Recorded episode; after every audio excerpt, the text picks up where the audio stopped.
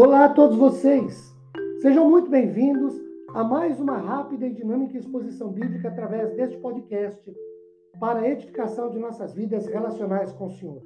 Meu nome é Ricardo Bresciano, eu sou pastor da Igreja Presbiteriana Filadélfia de Araraquara, situada na Avenida Doutor Leite de Moraes, 521, na Vila Xavier. É uma grata realização compartilhar com vocês mais uma citação bíblica. Hoje, tendo por base Ezequiel, capítulo 13, versículo 10, que diz-nos o seguinte: Visto que andam enganando, sim, enganando meu povo, dizendo paz, quando não há paz, e quando se edifica uma parede e os profetas a caiam. Queridos,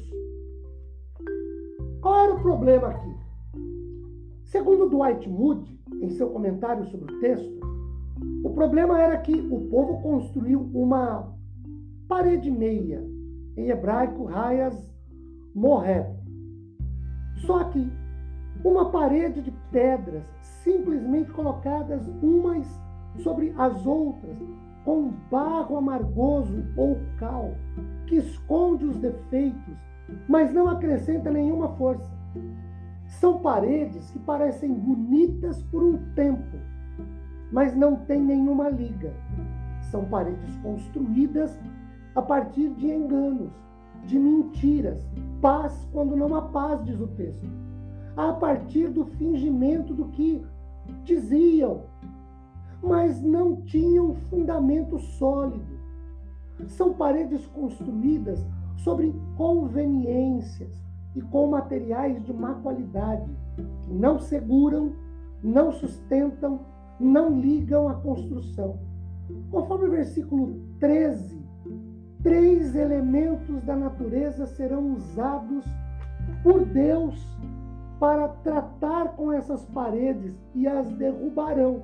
O verso 13 diz-nos o seguinte: Portanto, assim diz o Senhor Deus: Tempestuoso vento farei irromper no meu furor. Chuva de inundar haverá na minha ira, e pedras de saraivada na minha indignação para a consumir. Os três elementos: primeiro, ar ou vento tempestuoso. Segundo, água ou chuva de inundar. Terceiro, terra ou pedras de saraivada.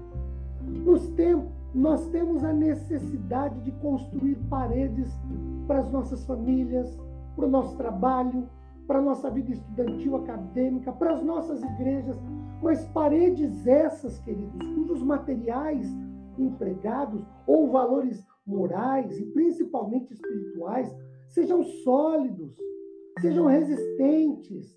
Agora, isso só se dá com a verdade e sobre a rocha que é Cristo. Isso é o que nos diz Mateus 7,24. Quando edificamos as paredes das nossas casas, é, de maneira alegoricamente falando, sobre Cristo, que é a rocha, e aí isso é fato, essas paredes se sustentam, subsistem, porque é sobre Cristo a rocha e a parede tem que ser a verdade.